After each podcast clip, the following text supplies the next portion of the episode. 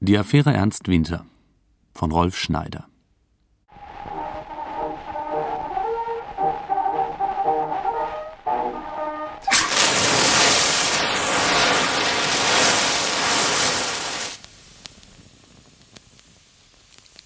Bis zum Frühjahr 1900 war unser Konitz eine freundliche westpreußische Stadt. Sie war bekannt für ihre Ruhe, für die Nähe zu den Binnenseen, zur Tucheler Heide. Wer das Bedürfnis nach Abwechslung hatte, fuhr mit der Eisenbahn bis nach Bromberg. Hier in Konitz lebten nebeneinander Deutsche, Polen und Juden. Meist gingen sie sich aus dem Weg. Es gab kaum Konflikte. Die Winter bei uns waren lang und hart. Die Sommer trocken und heiß. So ist es immer noch. Sonst hat sich manches verändert. Nehmen Sie Platz, Westerbraun. Wie ist das Wertebefinden? Danke der Nachfrage. Ist egal. Danke ergebenst.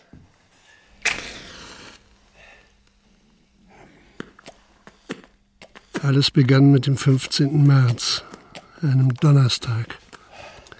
Ich wurde in die Konviktstraße gerufen, in den Amtssitz unseres Staatsanwaltes Settegast. Tja, ich wollte mich mit Ihnen über diesen toten Schuljungen. Ernst Winter, Scheußliche Sache, was? scheußliche Sache. Ich wollte hören, was die Einzelheiten sind. Nun, der Junge wurde erst einmal vermisst. Wann? Seit Montag. Er war über Nacht nicht daheim. Das ist vorher noch niemals gewesen. Die Wirtsleute haben Anzeige erstattet. Wer sind diese Wirtsleute?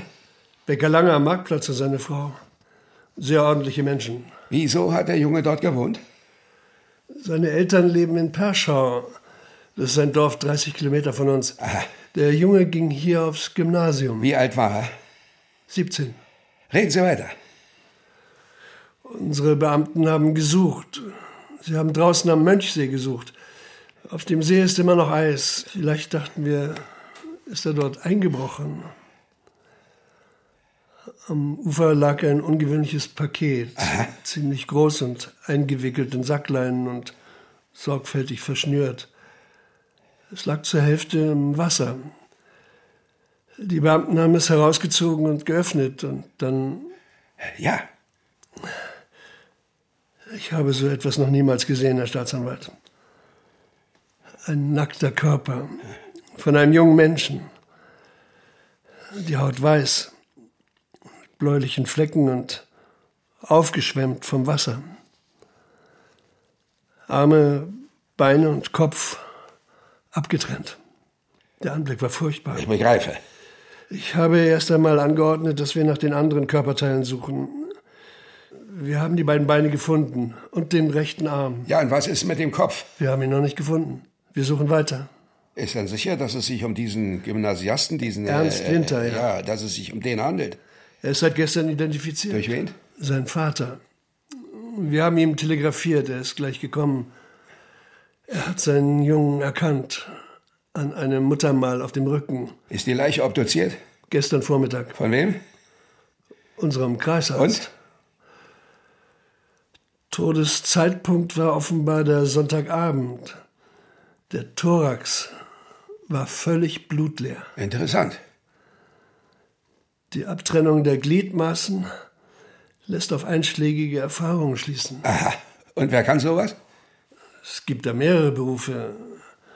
Schlechter zum Beispiel. Na, bitte. Allein in Konitzer Staatsanwalt haben wir sieben Schlechtereien.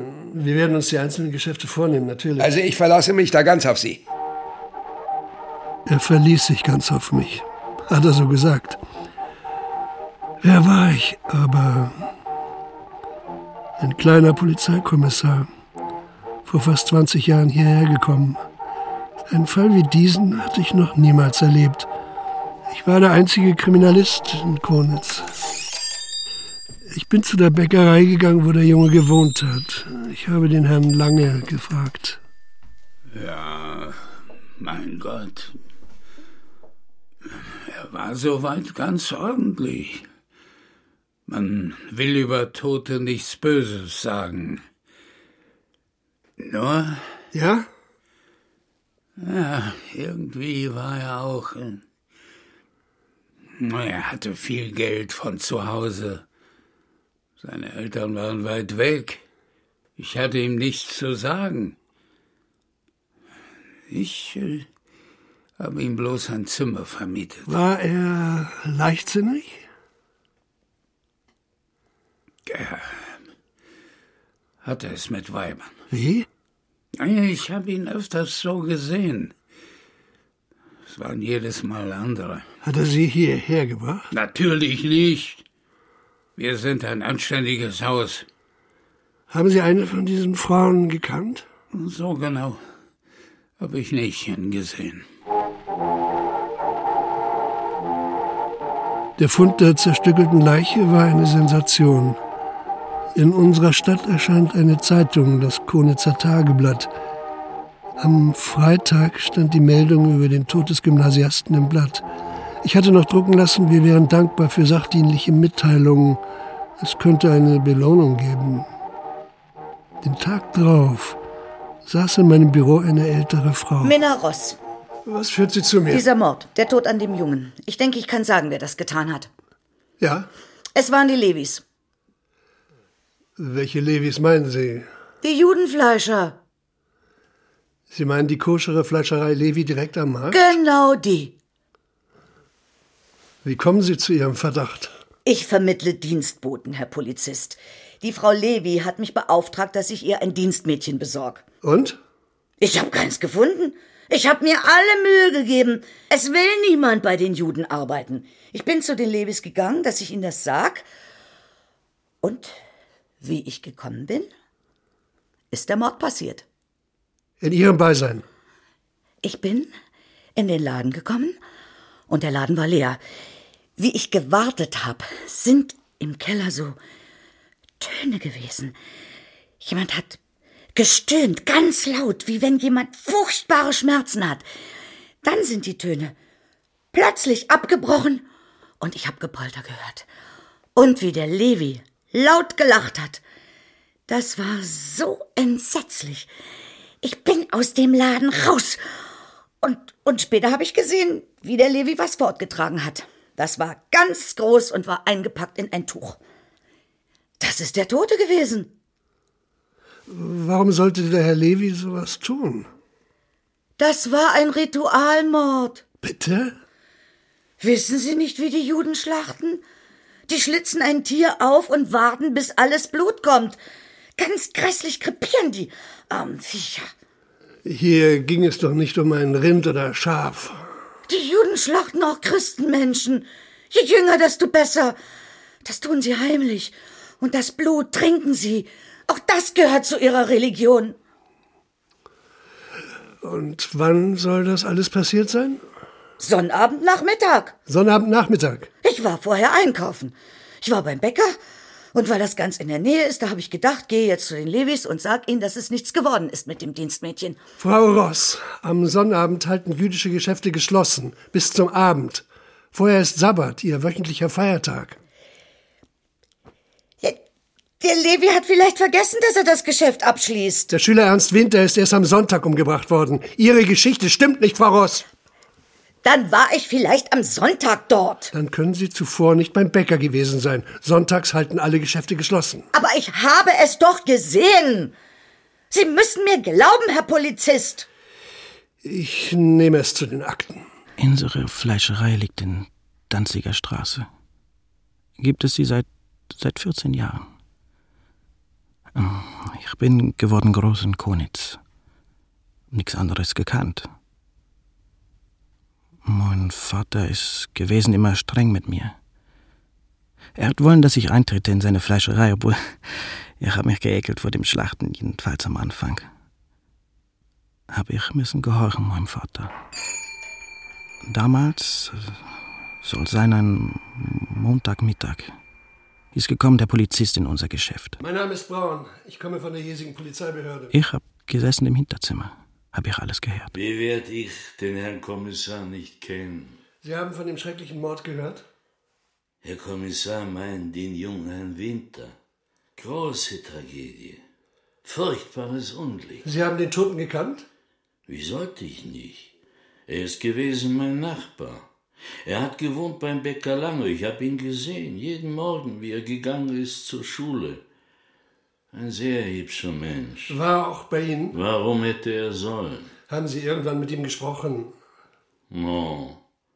Ich habe ihm gesagt, guten Tag, und er hat gesagt, guten Tag, oder auch nicht. Das ist alles. Kennen Sie die Frau Ross?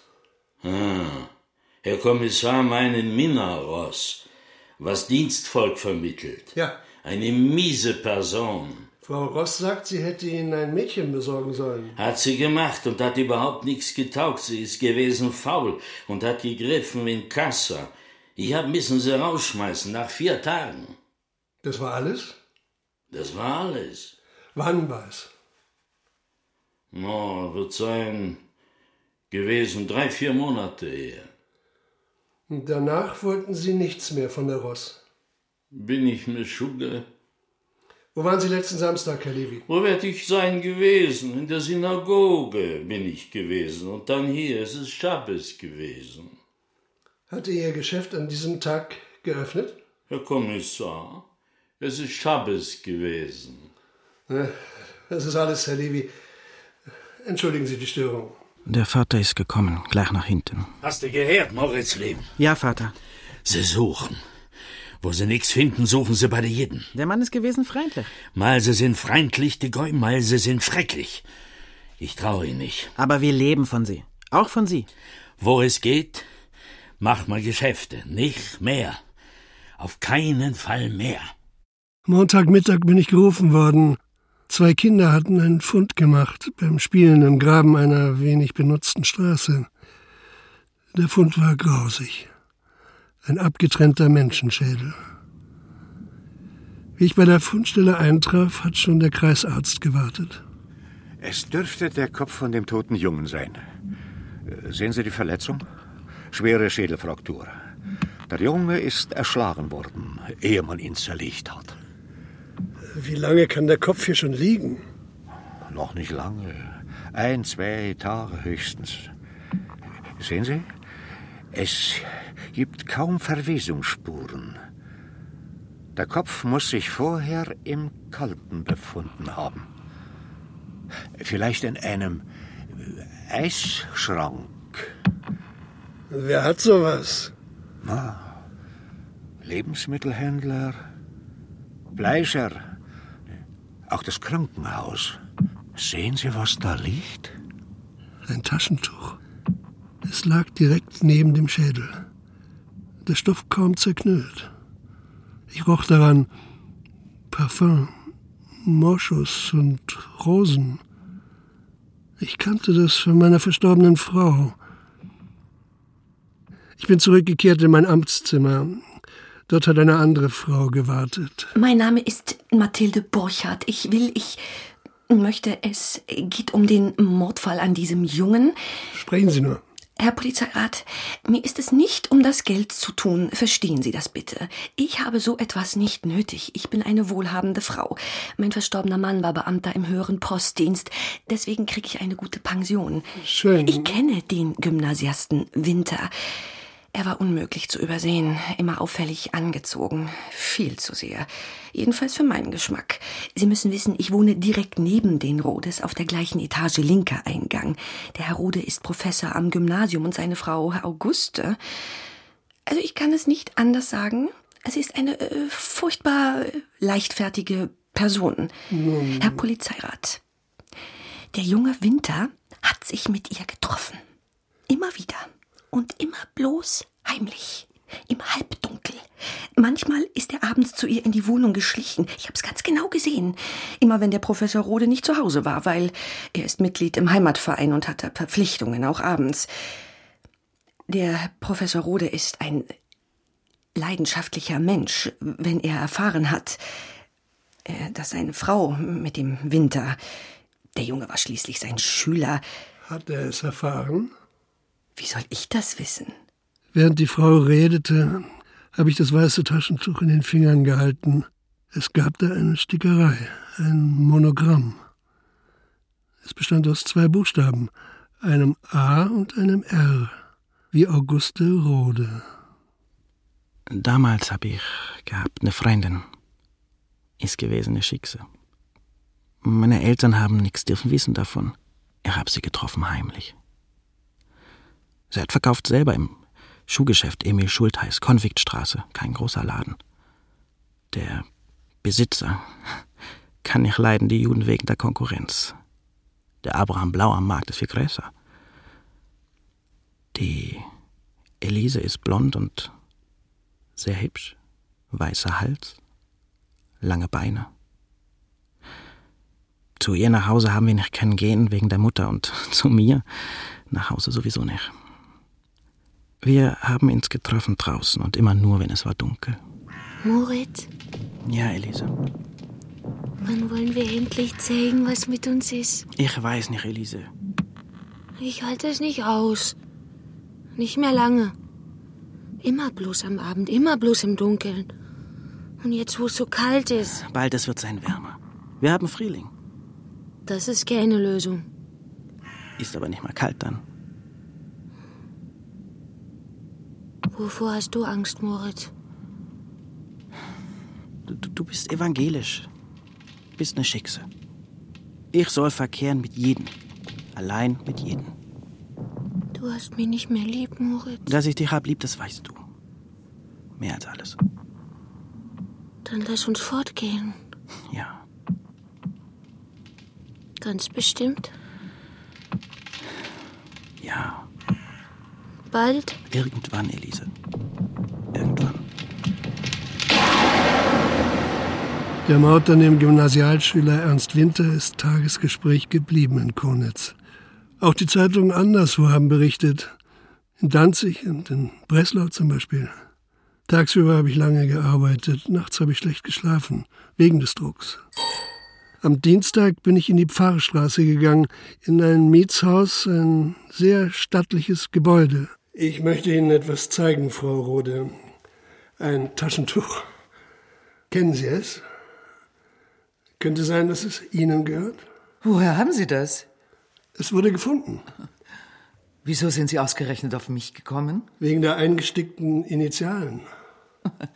Mit A und R beginnen viele Namen. Nicht alle Ihrer Träger haben Ernst Winter gekannt. Sie haben ihn doch gekannt. Ich verstehe Ihre Frage nicht. Das Taschentuch lag unmittelbar neben dem Kopf von Ernst Winters Leiche. Der Kopf wurde erst jetzt gefunden. Kein sehr schöner Anblick, glauben Sie mir. Der Kopf und gleich daneben das Tuch. Wollen Sie sich äußern? Wahrscheinlich habe ich das Tuch beim Einkaufen verloren. Wo genau? Ich weiß nicht. Beim Bäcker vielleicht. Oder beim Fleischer. Es lag aber beim Schädel eines Toten. Frau Rode, Mein Mann ist Professor am Gymnasium. Er hat Ernst Winter unterrichtet. Sie kannten ihn also? Ja. Kannten Sie ihn gut? Er war manchmal zu Besuch hier. aus welchem Anlass? Mein Mann hat ihn gemocht. Der Junge war intelligent, gebildet, interessiert. Es war einfach schön, mit ihm zu reden. Das ist alles? Was noch? War Ihr Mann zugegen, wenn Ernst Winter kam? Natürlich. Jedes Mal? Bitte, was soll diese Frage?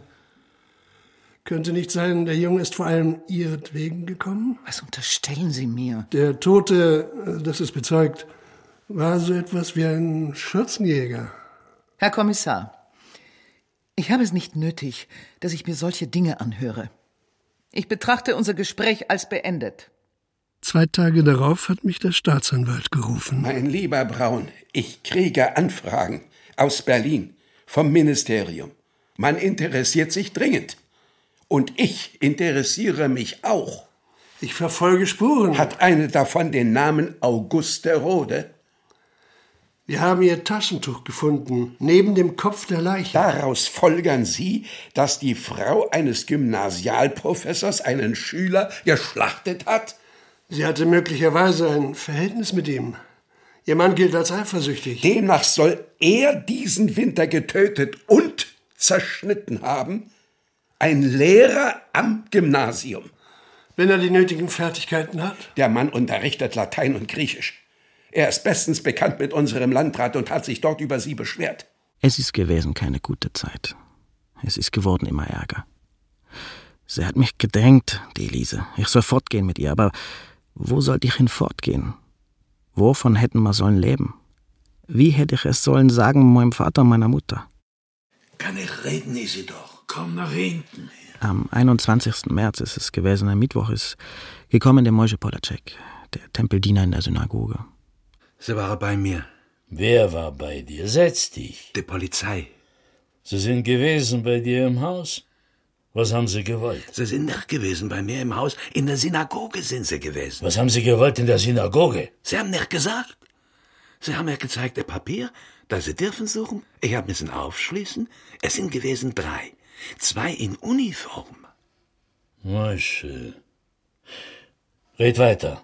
Nu habe ich ihn aufgesperrt, hab sie geführt herein, sind sie gegangen direkt dorthin, wo du schlachtest, Isidor.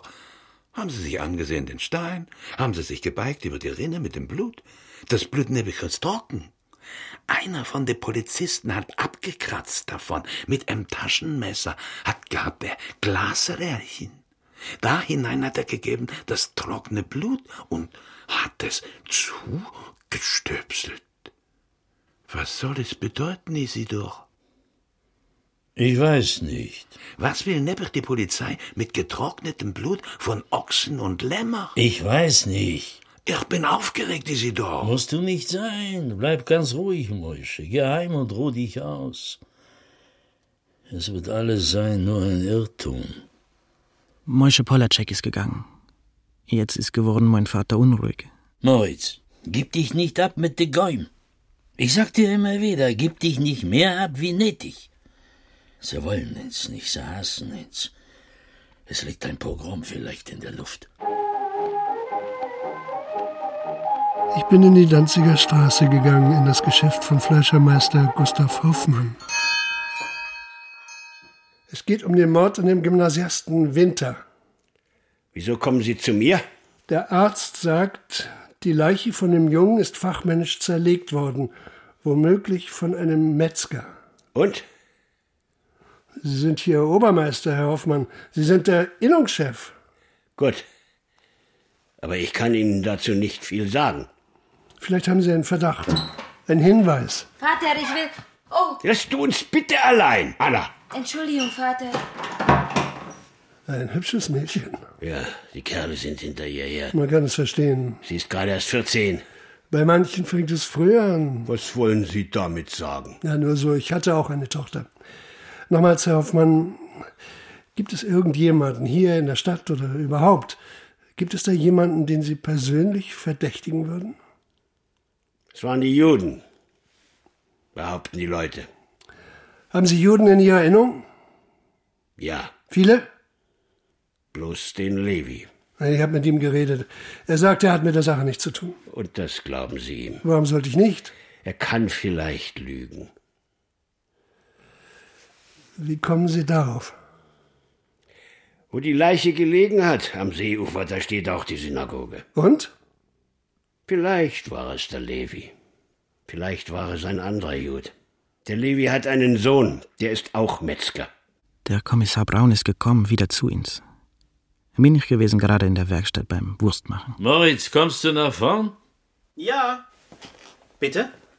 Ich muss Ihnen ein paar Fragen stellen. Ja. Sie arbeiten hier bei Ihrem Vater? Ja. Ich kaufe ein das Vieh, das wir schärten. Er fährt auf die Dörfer, er muss verhandeln mit den Bauern.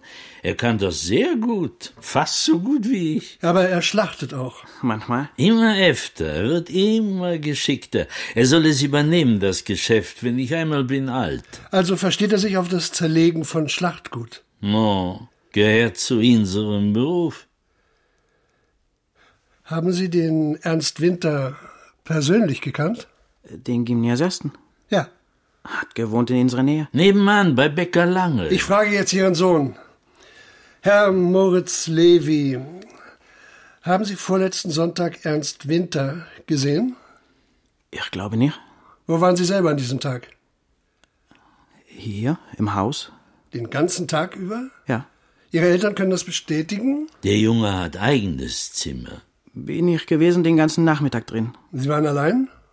Ja. Aber auch nicht gegessen Nachtmahl mit den Eltern. Mir ist gewesen übel. Können Sie das Zimmer verlassen, ohne dass Ihre Eltern es bemerken? Hat einen separaten Zugang, das Zimmer, direkt über den Hof. Diesen Zugang benutzen Sie? Manchmal. Und es gibt keinen, der bezeugen kann, dass Sie an diesem Sonntagnachmittag immer daheim waren? Ich fürchte nein. Wenn er sagt, er ist gewesen da, dann ist er, Herr Kommissar. Ich nehme es zu den Akten. Kommen Sie später ins Präsidium, Herr Moritz Levi, dass Sie Ihre Aussage unterschreiben. Am Nachmittag habe ich gesetzt unter das Protokoll meinen Namen. Die Elise habe ich nicht getroffen diesen Abend. Dabei sind wir gewesen verabredet. Ich darf Ihnen lieber Braun Kriminalkommissar Wien vorstellen. Er kommt aus Berlin. Er kommt im Auftrag des Innenministers. Alles andere wird er Ihnen selber sagen. Tja, Herr Kollege, ich soll mich hier um die Mordsache Winter kümmern. Die Tat liegt jetzt länger als eine Woche zurück und wenn ich es recht sehe, gibt's noch keine heiße Spur, oder? Irre ich? Sie irren nicht. In Berlin ist man besorgt. Die Zeitungen schreiben über den Fall. Nicht nur die Deutschen. Sogar die im Ausland.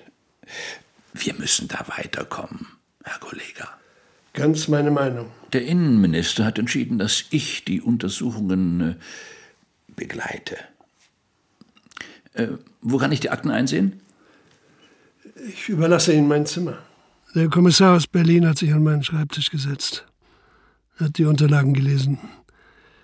Für mich ist seine Anwesenheit wie eine Kränkung gewesen. Darf ich ein paar Fragen stellen? Selbstverständlich.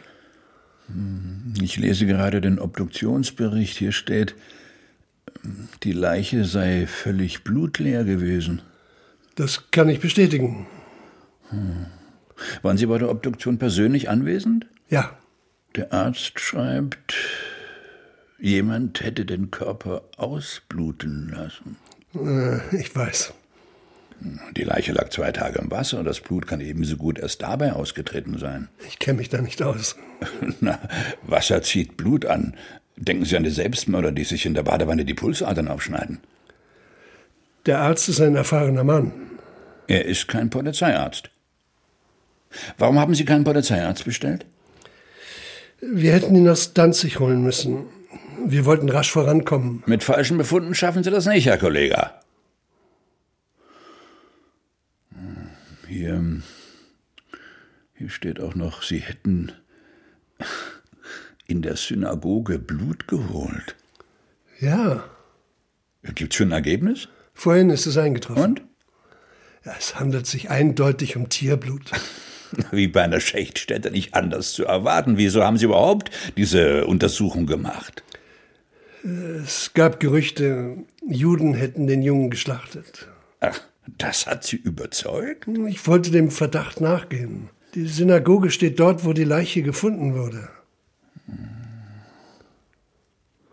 Das Abtrennen der Gliedmaßen ist ziemlich professionell erfolgt, wie? Offenbar. Nicht nur Metzger können sowas, auch medizinisches Personal. Unter den anonymen Briefen hier, da ist ein Hinweis auf einen Sanitäter. Na, ich weiß. Warum sind Sie ihm nicht nachgegangen? Ich wollte das heute noch tun. Da will ich dabei sein. Der Schneidermeister Nathan Blau hatte seine Werkstatt und Wohnung im Hinterhof eines Mietshauses nahe am Wilhelmplatz. Hallo. Guten Tag. Sie sind Nathan Blau? Mhm. Wir untersuchen den Mord an Ernst Winter. Ich vermute, Sie haben von der Sache gehört. Ich lese Zeitung. Das heißt, Sie haben den Jungen gekannt? Ja. Woher gekannt? Er hat bei mir lassen arbeiten. Ich habe verlängert ihm die Ärmel an einem Mantel und einer Jacke. Sie arbeiten allein? Ja. Was ist das hier für ein Stoff?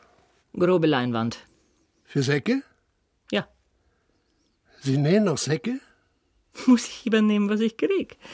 Die Zeiten sind lausig. Wenn ich hab nichts anderes, nähe ich Säck. Woher beziehen Sie den Stoff? Aus der Tuchfabrik.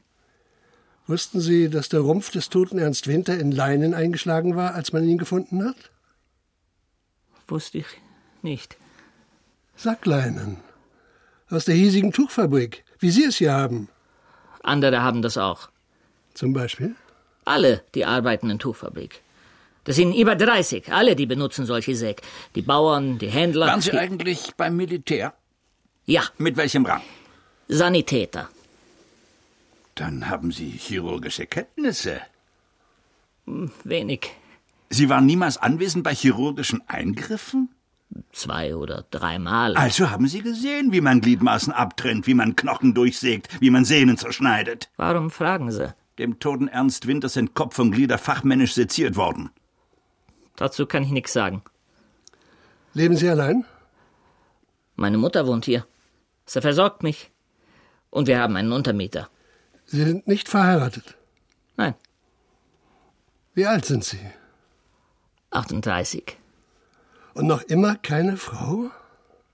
Habe ich nicht gefunden, der Richtige bis jetzt. Vielleicht suchen Sie gar keine Frau. Bin ich andersrum? Bin ich nicht andersrum, wenn Sie das meinen? Es gibt offenbar Leute, die das behaupten. Jedenfalls schreiben sie es in Briefen, in Briefen an die Polizei. Der Leid behaupten viel. Die Leute behaupten auch, Ernst Winter sei wiederholt hier gesehen worden. Ich sag doch, er hat lassen arbeiten bei mir. Der Junge war hübsch, er war auffallend gut gewachsen. Geschmackssache. Was ist, wenn ich meine Leute hole, dass sie diesen Raum durchsuchen, nach Blutspritzern, nach Spuren überhaupt? Kann ich sie hindern? Das beunruhigt sie gar nicht. Herr Polizist, an dem Sonntagnachmittag, wo es gewesen der Mord, bin ich gezogen durch die Kneipen. Ich hab gehabt Ärger mit meiner Mutter. Wie ein Seigling behandelt sie mich. Bin ich gewesen unterwegs mit dem Kupferberg, das ist unser Untermieter. Vom Mittag bis tief in die Nacht. Das kann Ihnen bestätigen, der Kupferberg. Überhaupt, warum sind Sie hier? Weil ich bin Jude. Weil alles wird zugetraut in jeden. Der Kommissar Wien war von der Ermittlung offenbar sehr enttäuscht. Ein ganz übler Kerl. Finden Sie nicht auch, Herr Kollege? Ich bin noch zu dem Gymnasium gegangen, das ganz nah war. Ich bin zu der Schulleitung gegangen. Ich bin auf den Lateinlehrer Rode getroffen. Er hat mich böse angeblickt und nichts gesagt. Ich habe ihm meinen Wunsch vorgetragen und anschließend draußen gewartet auf dem Schulhof. Sie wollen mich sprechen? Ja, es geht um Ihren Mitschüler Ernst Winter. Sie waren sein Banknachbar. Ja, Haben Sie ihn gut gekannt? einigermaßen. War er beliebt? Manche mochten ihn, andere mochten ihn nicht. Wer mochte ihn nicht? Niemand Bestimmtes. Das war bloß so mein Eindruck. Warum hat man ihn nicht gemocht? Ja, er war eingebildet. Irgendwie. Wie in der Mädchengeschichten. Welche Mädchengeschichten? Da waren viele. Kennen Sie eine davon? Ich habe ihn manchmal mit der Anna gesehen. Wer ist das? Das Mädchen aus der Fleischerei Hoffmann. Es war eine ernste Sache? Ernst hat gesagt, der alte Hoffmann wäre dagegen. Ich bin weitergegangen in die Danziger Straße. Ich habe dort gewartet. Ich stand gegenüber dem Geschäft von Fleischermeister Hoffmann. Nach einer Weile kam ein junges Mädchen aus der Fleischerei, Tuch um die Schultern. Anna Hoffmann, nicht wahr? Ja, Ich komme von der Polizei. Hier ist mein Ausweis. ja, Ich muss einige Fragen stellen. ja. Ähm, du hast den toten Ernst Winter gekannt. Ja, Wann hast du ihn das letzte Mal gesehen? letzten Sonntag. Das war der Tag, an dem er ermordet wurde. Ja, Hast du ihn gut gekannt? wir waren ein paar Mal zusammen. Wo zusammen? Er ist bei uns vorbeigekommen. Wir haben uns getroffen und sind spazieren gegangen. Aha. Hast du ihn gemocht? Ja, Ist er zudringlich geworden? äh, ich weiß nicht, was Sie meinen. Hat er dich geküsst? Hat er dich angefasst? Er. Er hat es versucht. Hast du dich gewehrt? Bisschen. Aber du warst ihm nicht böse, deswegen. Nicht direkt. Äh, reden wir weiter von dem Sonntag. Ihr seid also spazieren gegangen? Hat euch jemand gesehen? Wir haben immer darauf geachtet, dass uns niemand sieht. Warum das? Na, wegen meinem Vater. Er war dagegen, dass ich den Ernst treffe. Er sagt, ich wäre zu jung für sowas. Wie er, wie er uns einmal gesehen hat, war er furchtbar wütend. Er wird sowieso ganz leicht zornig. Wegen allem und jedem. Er weiß ja nicht mehr, was er tut. Er hat mir streng verboten, dass ich den Ernst sehe. Er ist dagegen, dass ich mich mit Jungs einlasse. Weißt du den Grund? Ach, er sagt, ich wäre viel zu jung. Er sagt, dass es schmutzig ist. Und von dem Ernst, da hat er gesagt, der jäbe sich mit Weibern ab, mit Verheirateten. Zum Beispiel mit der Frau von seinem Lehrer. Du meinst die Frau Rode? Ja, Auguste Rode aus der Pfarrstraße? ja, ja, die ist bei uns Kundin. Manchmal redet sie mit mir und manchmal, da streicht sie mir übers Haar. Oh, sie hat so ein schönes Parfüm. Moschus und Rosen. Oh, ich weiß nicht, wie das heißt. Und dein Vater sagt, sie hätte ein Verhältnis mit Ernst Winter? Ja, aber ich glaube ihm nicht. Wieso nicht? Ich hab den Ernst gefragt.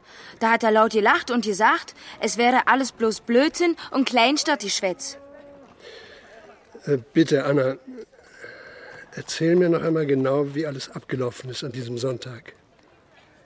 Es war so wie immer. Der Ernst ist vorbeigegangen. Er ist nicht stehen geblieben. Er hat auch nicht gewinkt. Aber ich habe ihn natürlich gesehen. Von meinem Fenster aus. Er hat mir zugenickt, ganz unauffällig, und ist weitergegangen. Und nach einer Weile bin ich ihm hinterher. Wohin seid ihr gegangen? Zum Mönchsee. Niemand hat euch gesehen? Nee, Auch nicht dein Vater? ich glaub nicht. Aha. Was war weiter? Nichts war. Wir sind eine Weile am See geblieben. Wir haben gesessen und geredet, bis uns kalt war. Dann bin ich zurück. Allein? Ja, Du bist als Erste gegangen. ja. Ernst Winter ist erst später gefolgt. Also so haben wir es immer gehalten. Ist er wieder an eurem Haus vorbeigekommen? Es gibt da keinen anderen Weg. Könnte sein, er hat dabei deinen Vater getroffen? Ich weiß nicht. Du hast nichts bemerkt. Nee. Aber du kannst es auch nicht ausschließen. Ich sag, ich, ich, ich hab nichts gemerkt. Später hast du den Ernst nicht mehr gesehen. Nee. Hast du deinen Vater noch gesehen an diesem Tag? Am Abend beim Essen. War er anders als sonst? Ich glaub nicht.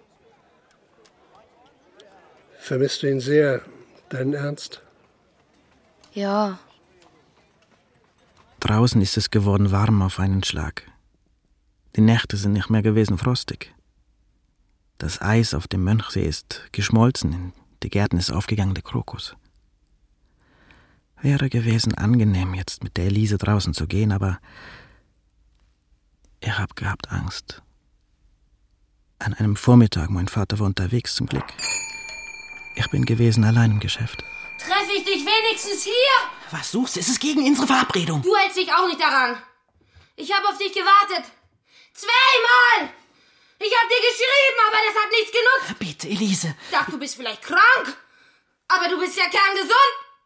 Du hast mich satt wie. Du willst mich nicht mehr. Du hast deinen Spaß gehabt, jetzt ist es für dich zu Ende. Wahrscheinlich hast du eine andere. So seid ihr alle. Bitte, Elise, jetzt. Nein, ich höre nicht zu. Meine Mutter hat ganz recht. Es ist kein Verlass auf euch. Denkt nicht, ich lasse mir das gefallen. Denkt das bloß nicht. Damals habe ich dann den Fleischermeister Gustav Hofmann zu mir ins Präsidium bestellt. Was wollen Sie? Es gibt noch Fragen im Zusammenhang mit dem Mord an Ernst Winter. Darüber habe ich Ihnen alles gesagt. Wir haben neue Erkenntnisse. Dazu möchte ich Ihre Meinung hören. Ach, fahren Sie schnell, ich bin in Eile. Äh, Sie haben eine Tochter. Wieso haben Sie ihr den Umgang mit Ernst Winter verboten? Wer behauptet das? Ernst Winter hat es einem seiner Schulkameraden erzählt. Och, ich hab meiner Anna den Umgang mit jungen Kerlen verboten. Ganz allgemein. Das Mädel ist noch ein Kind. Sie ist hübsch und sie ist erst 14. Ich will nicht, dass sie plötzlich da sitzt mit einem unehelichen Balk im Bauch. Sie haben ihrer Anna verboten, dass sie sich mit ihm oder einem anderen Jungen trifft. Ja. Hat sich das Mädchen daran gehalten? Sie ist ein gehorsames Kind. Sie hat sich nicht daran gehalten. Und Sie, Herr Hoffmann, haben das gewusst. Nein. Sie haben Anna zur Rede gestellt. Sie haben ihr erzählt, Ernst Winter hätte noch andere Beziehungen zu verheirateten Frauen. Sie muss sich irren. Irgendwas bringt sie durcheinander. Sie haben ihrer Tochter gesagt, dass Ernst Winter ein Verhältnis mit Auguste Rode hätte, mit der Frau seines Lehrers. Vielleicht habe ich irgendwann sowas erwähnt. Es wird viel geklatscht in der Stadt, das, das wissen Sie doch. Die Kunden. Herr Hoffmann, jetzt will ich Ihnen erzählen, wie alles war. Sie haben diese Tochter, die sehr hübsch und noch sehr jung ist. Da kommt so ein Schnösel und macht ihr den Hof. Sie fühlt sich geschmeichelt. Sie verbieten ihr diesen Umgang. Sie hält sich nicht daran und trifft den Kerl weiterhin. Sie tut es heimlich. Sie, Herr Hoffmann, merken das und um der Sache ein Ende zu machen, stellen Sie den Kerl zur Rede. Es ist Sonntagabend. Eben hat er sich wieder mit Anna getroffen. Er kommt zurück vom Mönchsee. Sie stellen sich ihm in den Weg und ziehen ihn in ihr Haus. Niemand bemerkt es. Sie reden mit dem Kerl über ihre Anna. Der Kerl streitet nichts ab. Sie verbieten ihm jeden weiteren Umgang mit Iraner, aber der Kerl weigert sich. Er lacht. Er lacht sie einfach aus. Da verlieren sie die Nerven. Sie nehmen einen harten Gegenstand und schlagen den Jungen nieder. Nein. Da liegt er nun vor ihnen. Auf dem Boden. Mit zertrümmertem Schädel, aus dem das Blut sickert. Sie sind entsetzt über sich selbst. Sollen sie die Polizei holen? Unmöglich. Das Aufsehen wäre riesig, ihre Existenz wäre vernichtet. Also müssen sie die Leiche verschwinden lassen. Sie sind ein erfahrener Metzger, der Tote vor ihnen ist in diesem Augenblick sowas wie ein geschlachtetes Tier. Sie trennen säuberlich Kopf und Gliedmaßen ab. Sie müssen sich den Transport erleichtern. Sie lassen den Körper abhängen, damit unterwegs kein Blut austritt. Sie wickeln den Rumpf in Sackleinen, sodass ein unverdächtiges Paket entsteht. Sie legen den Kopf in ihren Eisschrank, um ihn später vorzuschaffen. Die anderen Leichenteile stapeln sie auf ihrem Transportkarren. Spät abends, als es völlig dunkel ist, bringen sie alles zum Mönchsee. Sie finden Löcher im Eis. Dort lassen sie die Leichenteile ins Wasser fallen. Einen Tag später werfen sie noch den Schädel fort. In einen Straßengraben. Vermutlich graust ihnen vor sich selbst. Andererseits hatten sie keine Wahl. Und die Unschuld ihrer kleinen Anna haben sie jedenfalls verteidigt. Herr Hoffmann? Für das, was ich da sagen, haben Sie keine Beweise. Ich kann meine Leute in ihre Metzgerei schicken. Sie werden dort Reste von menschlichem Blut finden. Es gibt kein Blut. In meiner Fleischerei, wir sind ein sauberer Laden. Reste bleiben immer. Und wir werden sie finden. Sie haben eine Spur legen wollen zu den Juden. Die Zeitung hat ihnen dabei geholfen. Der Chef dort ist ihr Verwandter. Außerdem haben sie neben den Schädel ein Taschentuch getan, das der Frau Rode gehört. Das war eine zweite Spur. Sie sollte uns verwirren. Frau Rode ist eine zerstreute Person. Immerhin weiß sie, dass sie das Tuch in ihrem Laden verloren hat. Soll ich sie einbestellen? Wollen Sie, dass ich sie beide konfrontiere? Ich kann nicht mehr. Sie geben alles zu? Ja, ich gebe es zu. Sie haben verhaftet den Fleischermeister Gustav Hoffmann. Hat sich herumgesprochen, schnell in der Stadt, und ich bin gewesen sehr erleichtert. Hab ich gedacht, dass ich machen kann jetzt meinen Frieden mit der Elise. Habe ich gehabt große Sehnsucht nach ihr. Da ist gekommen ein Polizist ins Geschäft und hat mich geholt zum Präsidium. Ich muss Sie nochmals befragen, Herr Levi. Es geht um den Sonntag, an dem der Mord geschah. Sie haben mir gesagt, dass Sie den ganzen Tag daheim waren und Ihr Zimmer nicht verlassen haben. Ja, Sie haben das im Protokoll bestätigt mit Ihrer Unterschrift. Ja. Hier ist ein Brief von einer Elise Freitag. Sie behauptet, sie sei an diesem Nachmittag mit Ihnen zusammen gewesen, auch zu der fraglichen Zeit. Herr Levi. dass er sowas bringt, fertig. Erklären Sie. Mein Vater hat von Ins nichts dürfen wissen. Die Elisa hat es immer verstanden, verstehen Sie? Ich verstehe gar nichts. Mein Vater will nicht, dass ich gehe mit einer Schickse. Dass ich überhaupt Verkehr mit den Goim. Mehr als nötig. Er hat es verboten. Er ist mein Vater. Ich verstehe immer noch nichts. Ach, schreiben Sie auf. Ich bin an diesem Sonntag mit der Elise gewesen zusammen. Heimlich, am Abend. Ich habe Ihnen nicht gesagt, das aus Angst vor meinem Vater. Er war doch dabei, wie Sie mich haben gefragt. Ich entschuldige mich. Ich entschuldige mich für die Dummheit. Ich nehme es zu Protokoll. Bin ich wieder heimgegangen. Ich habe nichts erzählt dem Vater. Die Elise habe ich nicht mehr wollen sehen. Am nächsten Tag hat gestanden in der Zeitung, die Schuld von Gustav Hoffmann wäre nicht erwiesen. Und dazu ist da gestanden, die Behörden weigern sich offenbar, Spuren, die ins jiddische Milieu führen, genauer zu prüfen. Am 25. März bin ich zum Hochamt in die Kirche gegangen, wie jeden Sonntag. St. Marien war bis auf den letzten Platz besetzt. Prälat Viviora hat gepredigt. Das Blut eines unschuldigen Jungen ist geflossen und der es verursachte geht weiterhin durch diese Stadt. Die Obrigkeit tut nichts, ihn zu hindern und zu fassen. Er aber lacht höhnisch über unsere Unfähigkeit und er lacht ein jüdisches Gelächter. So wie wir Christi Kinder Brot und Wein verteilen bei der heiligen Kommunion, lassen die Hebräer das Blut unschuldiger Knaben fließen, um es zu trinken und heimlich zu triumphieren. Sie schächten die Kinder wie Schafe und Rinder, Schnitt durch die Kehle, dass die Adern leer laufen. Haben wir nicht einen Schächter in der Stadt? Er ist wie der unreine Geist, von dem die Schrift sagt, dass er immer wiederkehre, woher er gekommen, und bringe sieben andere Geister mit sich, dass alles noch ärger werde. Wir müssen ihn darin aufhalten. Wir müssen ihn vielmehr austreiben. Jud, Jud, hä, hä. Nach dem Ende des Gottesdienstes sind viele von den Kirchenbesuchern in die Danziger Straße gezogen, zu der Metzgerei Levi. Sie haben sich gebückt und Steine genommen. Sie haben uns demoliert, die Eingangstür. Sie haben uns zertrümmert, die Fenster. Sie sind mal gesessen in der Wohnung und haben nichts kennen tun. Das Pogrom. Da ist es.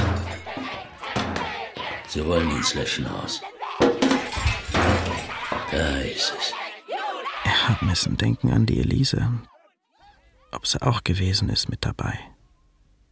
Dort draußen. Dann hat der Lärm aufgehört.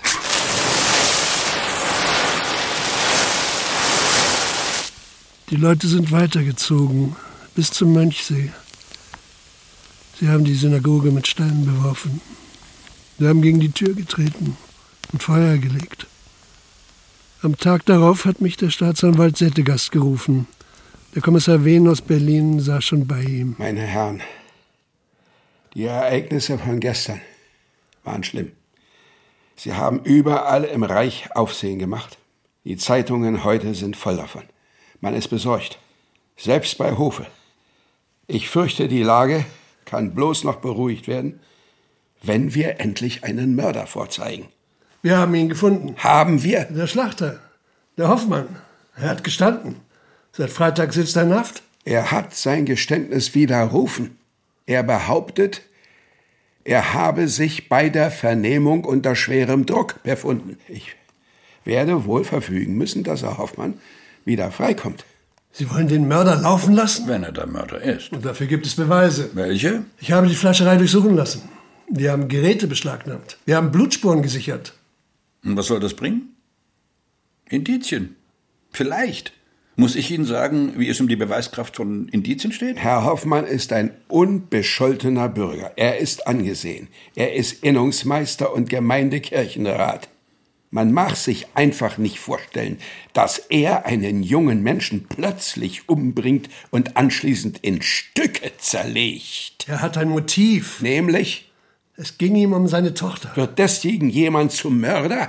Äh, dafür behaupten die Leute, dass wir die jüdische Spur vernachlässigen. Das schreibt die hiesige Zeitung. Ihr Chef ist ein Verwandter von Gustav Hoffmann. Trotzdem, wir müssen das ernst nehmen. Wollen wir uns von anderen vorschreiben lassen, gegen wen wir ermitteln? Der junge Levi hat immerhin eine Falschaussage gemacht. Außerdem gibt es diesen jüdischen Schneider. Der Mann hat ein Alibi. Durch seinen Untermieter, ja, auch ein Jude. Man weiß doch, wie die zusammenhalten, diese Semiten. Wenn wir einen Schuldigen vorstellen, der kein Jude ist, riskieren wir fortwährende Unruhen in dieser Stadt. Ist das Ihr Ernst? Das ist mein völliger Ernst. Wissen Sie nicht, wo Sie leben? Preußen hat zu Einwohnern Deutsche, Polen, Juden, Kaschuben, Franzosen, Flamen. Das ist die Eigenart dieser Volksgruppen, dass sie einander nicht mögen. Der Staat hat die Pflicht, drohende Konflikte auszuräumen oder, wenn sie ausbrechen, so rasch als möglich zu beenden. Und hier, hier haben wir es mit dem Konflikt zwischen Deutschen und Juden zu tun. Die Wahrheit ist, Juden werden nirgends geliebt. Ich war bisher überzeugt, dass Preußen ein Land von, von Vernunft ist. Von Vernunft und Toleranz. Ja, ja, das mag ja anderswo so sein. Wir leben hier in Konitz. Außerdem befinden wir uns hier in voller Übereinstimmung mit unserer Regierung. Und mit seiner Majestät. Die freundschaftlichen Beziehungen des Kaisers zu jüdischen Personen sind bekannt. Hm, Es gibt sie. Nach außen. Ja, ja, ja. Aber ich kann sie versichern, seine Majestät verachtet die Krummnasen zutiefst. Er verachtet sie. Wie die meisten. Was auch immer. Ich möchte, dass diese Stadt endlich zur Ruhe kommt. Herr Kommissar Braun, ich verlange von Ihnen, dass Sie mich und den Staat Preußen, dessen vereidigter Beamter Sie sind, in dieser Sache unterstützen. Am 28. März, einem Mittwoch, habe ich im Auftrag der hiesigen Staatsanwaltschaft Moritz Levi festnehmen lassen. Den folgenden Morgen erschien das Konitzer Tageblatt mit der Schlagzeile Mörder endlich hinter Schloss und Riegel. Der Fleischermeister Gustav Hoffmann wurde nach drei Tagen Untersuchungshaft freigelassen und ging wieder seinen Geschäften nach. Die Ermittlungen wegen Schändung der Synagoge wurden nach zehn Wochen eingestellt, ohne Ergebnis. Der Gerichtsprozess gegen Moritz Levi fand im Spätherbst statt. Der Mord an dem Gymnasiasten Ernst Winter konnte ihm nicht nachgewiesen werden. Wegen uneidlicher Falschaussage erging gegen ihn ein Urteil von vier Jahren Gefängnis. Der Mord selber ist offiziell niemals aufgeklärt worden. Immer noch halte ich Gustav Hoffmann für den Täter. Doch die Staatsanwaltschaft hat verfügt, dass die Sache abgeschlossen wird. Wenn ich durch die Stadt gehe, betrachte ich die Leute, die mir begegnen. Die Frau Gymnasialprofessor Rode wechselt augenblicklich die Straßenseite. Der Schneider blau grinst, wenn er mich grüßt. Die Stellenvermittlerin Minna Ross will mit mir reden, worauf ich nicht eingehe. Der koschere Metzger Isidor Levi hat sein Geschäft aufgegeben und ist aus Konitz verzogen. Seinen Sohn Moritz habe ich nicht mehr gesehen. Die Affäre Ernst Winter. Hörspiel nach einem historischen Kriminalfall von Rolf Schneider. Dramaturgie Thomas Fritz. Kriminalkommissar Braun Vadim Glowner. Staatsanwalt Settegast Jürgen Holz. Schlachter Levi Horst Hiemer. Sein Sohn Moritz Fabian Busch. Fleischermeister Hoffmann Klaus Mannichen. In weiteren Rollen Franziska Trögner, Dana Hoffmann, Effi Rapsilber, Elisabeth Trissener, Stefanie Rösner, Günther Grabat, Dieter Wien, Martin Seifert, Hans-Jürgen Hürrich, Jens Wawritschek, Mirko Kreibich und Traugott Buche. Schnitt Hans-Peter Rohnert, Ton Dietmar Hagen, Regieassistenz Corinna Waldbauer, Regie Götz Fritsch. Produktion Mitteldeutscher Rundfunk 2008.